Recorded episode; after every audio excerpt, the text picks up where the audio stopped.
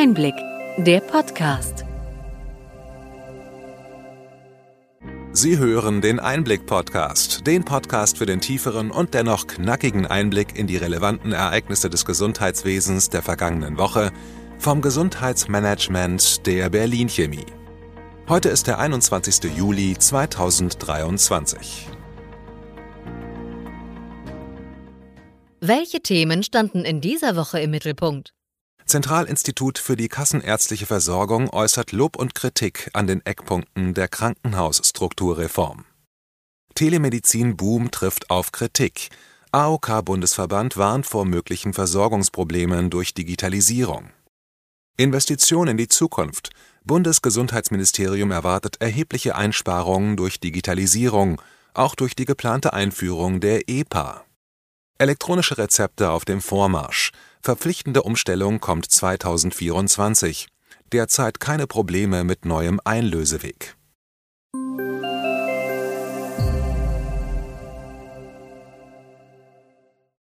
Womit starten wir? Für die geplante Krankenhausstrukturreform haben Bund und Länder Eckpunkte festgelegt. Diese sollen als Grundlage für einen Gesetzesentwurf dienen. Der Vorstandsvorsitzende des Zentralinstituts für die kassenärztliche Versorgung ZI, Dr. Dominik von Stillfried, betonte in einer Erklärung, es sei positiv zu vermerken, dass die bisherige Krankenhausplanung überdacht wird. Dabei sollten Mindestvorgaben wie etwa zur Facharztanzahl berücksichtigt werden. Kritik formulierte das ZI an den fehlenden Maßstäben für Über- und Unterversorgung und ungeklärten Kriterien bezüglich des bevölkerungsbezogenen Bedarfs an Kliniken. Stillfried forderte eine sektorengleiche Vergütung, um Fehlanreize zu vermeiden. Das ZI legte kürzlich zudem eine Studie zur Telemedizin vor. Während der Corona-Pandemie stieg der Anteil der Vertragsärztinnen und Vertragspsychotherapeutinnen, die telemedizinische Dienste anboten, von 4,5 Prozent in 2017 auf 25 Prozent in 2021. Besonders psychotherapeutische Leistungen wurden telemedizinisch nachgefragt.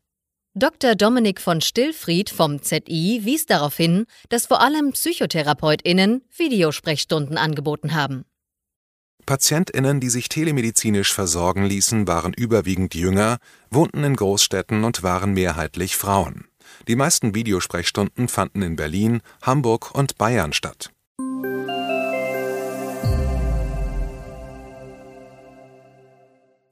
Derzeit läuft die Phase der Stellungnahmen von Verbänden zum Referentenentwurf des Gesetzes zur Beschleunigung der Digitalisierung des Gesundheitswesens, kurz DigiG. Für den AOK-Bundesverband sieht Dr. Carola Reimann die dort vorgesehene Aufhebung der 30-Prozent-Begrenzung für Telemedizin kritisch. Ihrer Meinung nach habe diese einen signifikanten Einfluss auf die bisherige ortsgebundene Zulassungspraxis in der vertragsärztlichen Versorgung. Sie weist darauf hin, dass die Einführung nicht ortsgebundener digitaler Leistungen dieses bestehende Verfahren in Frage stellt. Reimann gibt wörtlich zu bedenken, was nützt es den Menschen in Ludwigslust, wenn dort ein Arzt zugelassen ist, der ausschließlich Videosprechstunden für digital affine Menschen in Hamburg oder Berlin durchführt? Sie warnt, dass sich in strukturschwachen Regionen die Versorgung vor Ort für nicht digital affine und besonders vulnerable Versicherte verschlechtern könnte, wenn der Anteil der Videosprechstunden nicht begrenzt werde. Insgesamt sieht der AOK-Bundesverband das DGG weitgehend positiv. Insbesondere die möglichen Vorteile durch die Weiterentwicklung der elektronischen Patientenakte EPA seien ein Meilenstein für deren flächendeckende Einführung. Kritisch betrachtet wird der Plan, dass Krankenkassen ältere Papierdokumente scannen und in die EPA überführen sollen, da dieser Prozess nach Einschätzung der AOK ineffizient sei. Die AOK lobt den im Entwurf des DGG vorgeschlagenen Digitalbeirat. Weiter stößt die Ausweitung des Leistungsanspruches auf digitale Gesundheitsanwendungen DiGA höherer Risikoklassen auf Widerstand seitens der AOK. Die Vorstandsvorsitzende betont, dass vor deren Einführung eine klare Nutzenbewertung erforderlich sei. Die geplante Erstbefüllung durch Krankenkassen wird im Gegensatz zur Position der AOK vom Verband der Ersatzkassen VDEK und der Technikerkrankenkasse positiv gesehen. Jens Baas, Vorstandsvorsitzender der Techniker Krankenkasse, betont die Wichtigkeit einer sinnvoll gefüllten elektronischen Patientenakte EPA für ihre Akzeptanz im medizinischen Alltag und dabei sieht er die Medikationsliste EMP als zentrales Instrument für behandelnde Ärzte. Die Kosten für die Implementierung der EPA werden in den ersten drei Jahren nach Einführung der EPA mit knapp 800 Millionen Euro veranschlagt. Für die Erstbefüllung werden in den Jahren 2025 und 2026 insgesamt 440 Millionen Euro veranschlagt. Das BMG erwartet durch die flächendeckende Nutzung der EPA erhebliche Einsparungen, beispielsweise durch verbesserte Arzneimitteltherapiesicherheit und die Vermeidung von Doppeluntersuchungen. Als erste Anwendung der Opt-out-EPA soll ein elektronischer Medikationsplan EMP den Ärztinnen einen Überblick über alle verschriebenen Medikamente eines Patienten bieten. Ziel ist es, Wechselwirkungen schneller zu erkennen und zu verhindern. Der DGG-Entwurf führt neben den bereits erwähnten höheren Risikoklassen zahlreiche Neuerungen bei DIGA ein. Erweiterter Leistungsanspruch und stärkere Berücksichtigung ergänzender Leistungen. Kernpunkte sind vereinheitlichte Genehmigungen und erfolgsabhängige Preisgestaltung. Die Geschäftsführerin des Spitzenverbandes Digitale Gesundheitsversorgung SVDGV betont im Interview mit Handelsblatt Inside Digital Health, dass trotz der Insolvenz einiger DIGA-Startups die DIGA weiterhin zukunftsfähig sind und warnt davor, diesen jungen Sektor in Deutschland zu überregulieren.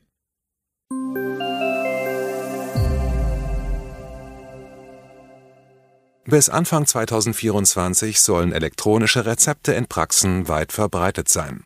Der Gesetzentwurf des Bundesgesundheitsministeriums sieht vor, dass es für Ärztinnen dann verpflichtend wird, Verschreibungen elektronisch auszustellen. Die Umstellung in den Praxen soll schrittweise erfolgen. Seit 1. Juli können E-Rezepte in der Apotheke durch Einstecken der elektronischen Gesundheitskarte in ein Lesegerät eingelöst werden bis Ende Juli wird erwartet, dass etwa 80 Prozent der Apotheken diesen zusätzlichen Weg nutzen. Der bundesweite Start der E-Rezepte hatte sich aufgrund technischer Probleme mehrmals verzögert. Jens Baas, Chef der Techniker Krankenkasse, betonte, man müsse der Digitalisierung im Gesundheitswesen neuen Schwung verleihen. Eine Nachfrage der Einblickredaktion bei der Gematik ergab, dass der Betrieb für die E-Rezepte derzeit reibungslos läuft.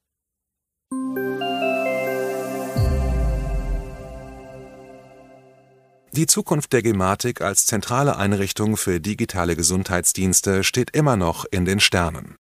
Bundesgesundheitsminister Karl Lauterbach plant, die Gematik zu einer Digitalagentur umzustrukturieren. Jedoch wachsen die Unklarheiten, insbesondere bezüglich der Führungsspitze. Während das BMG offiziell beteuert, dass der aktuelle Gematik-Chef Markus Leik-Dieken das Vertrauen des Ministers genießt, gibt es Gerüchte über seine Ablösung zum Jahresende Hinzu kommt, dass das BMG die Unternehmensberatung Roland Berger zur Unterstützung der Umstrukturierung engagiert hat. Die Beauftragung erfolgte ohne direkte Ausschreibung durch die Nutzung eines Rahmenvertrages der Bundesregierung unter dem Titel Top-Management Ministerien und Behördenstrategie Beratung zu strategisch-operativen Fragestellungen. Die Beratungsleistungen stehen wohl im Zusammenhang mit den Vorarbeiten für Lauterbachs Gematik-Gesetz die Dringlichkeit der Angelegenheit wird dadurch unterstrichen, dass sich die Verabschiedung des Gematikgesetzes trotz Lauterbachs Ankündigungen möglicherweise verzögern wird. Lauterbach hatte vorausgesagt, dass das Gesetz für das erste Halbjahr 2024 geplant sei. Da Ankündigungen Lauterbachs in aller Regel meistens mit spürbarer Verzögerung umgesetzt werden, wäre eine Verabschiedung des Gematikgesetzes vor der kommenden parlamentarischen Sommerpause also möglich, aber alles andere als gesichert. So der Kommentar des Tagesspiegel Background. Es bleibt abzuwarten, wie die Entwicklungen weitergehen, besonders im Hinblick auf die geplante Digitalisierungsoffensive.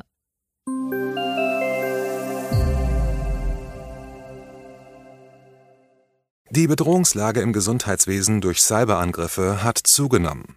Das zeigt ein Bericht der Europäischen Cybersicherheitsagentur ENISA. In dem Bericht wurden 215 öffentlich gemeldete Vorfälle von Januar 2021 bis März 2023 in der EU sowie in Norwegen, der Schweiz und Großbritannien betrachtet. Es wird darauf hingewiesen, dass die Analyse nur die medial bekannt gewordenen Vorfälle beinhaltet Hauptangriffsziele waren Krankenhäuser, gefolgt von Gesundheitsbehörden, der pharmazeutischen Industrie, Institutionen der Gesundheitsforschung sowie Gesundheitsdienstleister. Die Zahl der Ransomware-Vorfälle ist seit 2021 kontinuierlich gestiegen. Die meisten Angriffe wurden von finanziell motivierten Cyberkriminellen verübt, die mit der Veröffentlichung der erbeuteten Daten drohen. Der Bericht betont die Dringlichkeit, die IT-Sicherheit im Gesundheitswesen weltweit zu verbessern. Jüngste Vorfälle unterstreichen diese Notwendigkeit. Wir werden das Thema detailliert in unserem Einblick-Newsletter aufgreifen.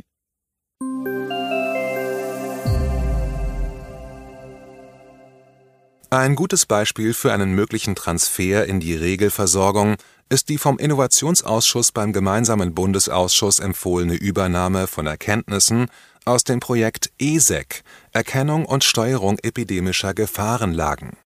Dieses hat Wege erforscht, um Echtzeitdaten aus Notaufnahmen und Rettungsdiensten zu vernetzen, regional zu analysieren und zu bewerten. Es zielt auf das frühzeitige Erkennen und Reagieren auf gesundheitliche Bedrohungen wie Epidemien ab ein besonderer Fokus liegt auf der syndromischen Surveillance, die Krankheitsanzeichen in Kombination erfasst, um Muster zu identifizieren. Mehrere Instrumente des Projektes wurden während der Covid-19-Pandemie erprobt und erfolgreich eingesetzt. Die erarbeiteten Erkenntnisse sollen nun für eine systematische Beobachtung, Analyse und Berichterstattung von Infektionsdaten genutzt werden.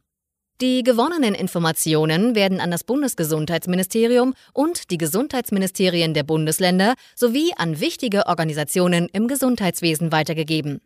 Damit soll der Transfer in die Regelversorgung befördert werden.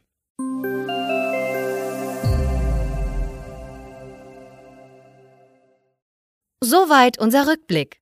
Welche Themen sind wichtig für die kommenden Wochen?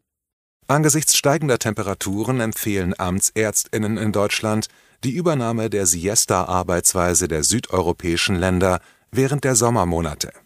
In Ländern wie Spanien gibt es eine Mittagsruhe während der heißesten Tageszeit.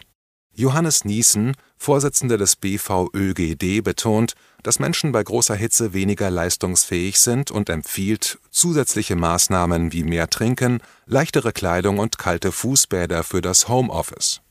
Dies könnte perfekt zum Sommerrhythmus dieser Tage passen. Bundesgesundheitsminister Karl Lauterbach kommentierte auf Twitter, dass eine Siesta sicherlich eine sinnvolle Überlegung sei. Allerdings betonte er, dass Entscheidungen zu Arbeitszeiten zwischen Arbeitgeberinnen und Arbeitnehmerinnen getroffen werden sollten und nicht von der Politik vorgegeben werden müssten. Wir sind gespannt, ob sich die Siesta auch in unserer Kultur etablieren kann. Eine gute Ergänzung zu unserem Einblick-Podcast ist der Podcast Healthcare Tax and Law. Steuerberaterin Janine Peine und Anwältin Katrin C. Bayer von ETL Advision geben einen Überblick zu Steuern und Recht im Gesundheitswesen. Kurz und knapp, immer montags. In der kommenden Woche geht es unter anderem um den Tätigkeitsort einer ärztlichen Leitung eines MVZ und den steuerlichen Unterschied zwischen Erholungsbeihilfen und Urlaubsgeld. Sie finden den Link zu diesem wöchentlichen Podcast in den Show Notes. Hat Ihnen die breite und bunte Palette an Nachrichten und Informationen gefallen? Gerne können Sie unseren Podcast weiterempfehlen. Schreiben Sie uns Ihre Anregungen und Fragen bitte an gesundheitsmanagement at berlin-chemie.de. Sie finden unsere Kontaktdaten auch in den Show Notes. Genießen Sie weiterhin den Sommer. Nutzen Sie die Zeit zur Regeneration, laden Sie Ihre Batterien auf und schützen Sie sich vor Hitze. Wir freuen uns, wenn Sie in der kommenden Woche bei einer Folge von Einblick nachgefragt vom Gesundheitsmanagement der Berlin Chemie dabei sind. In gewohnter Form hören wir uns am 4. August wieder.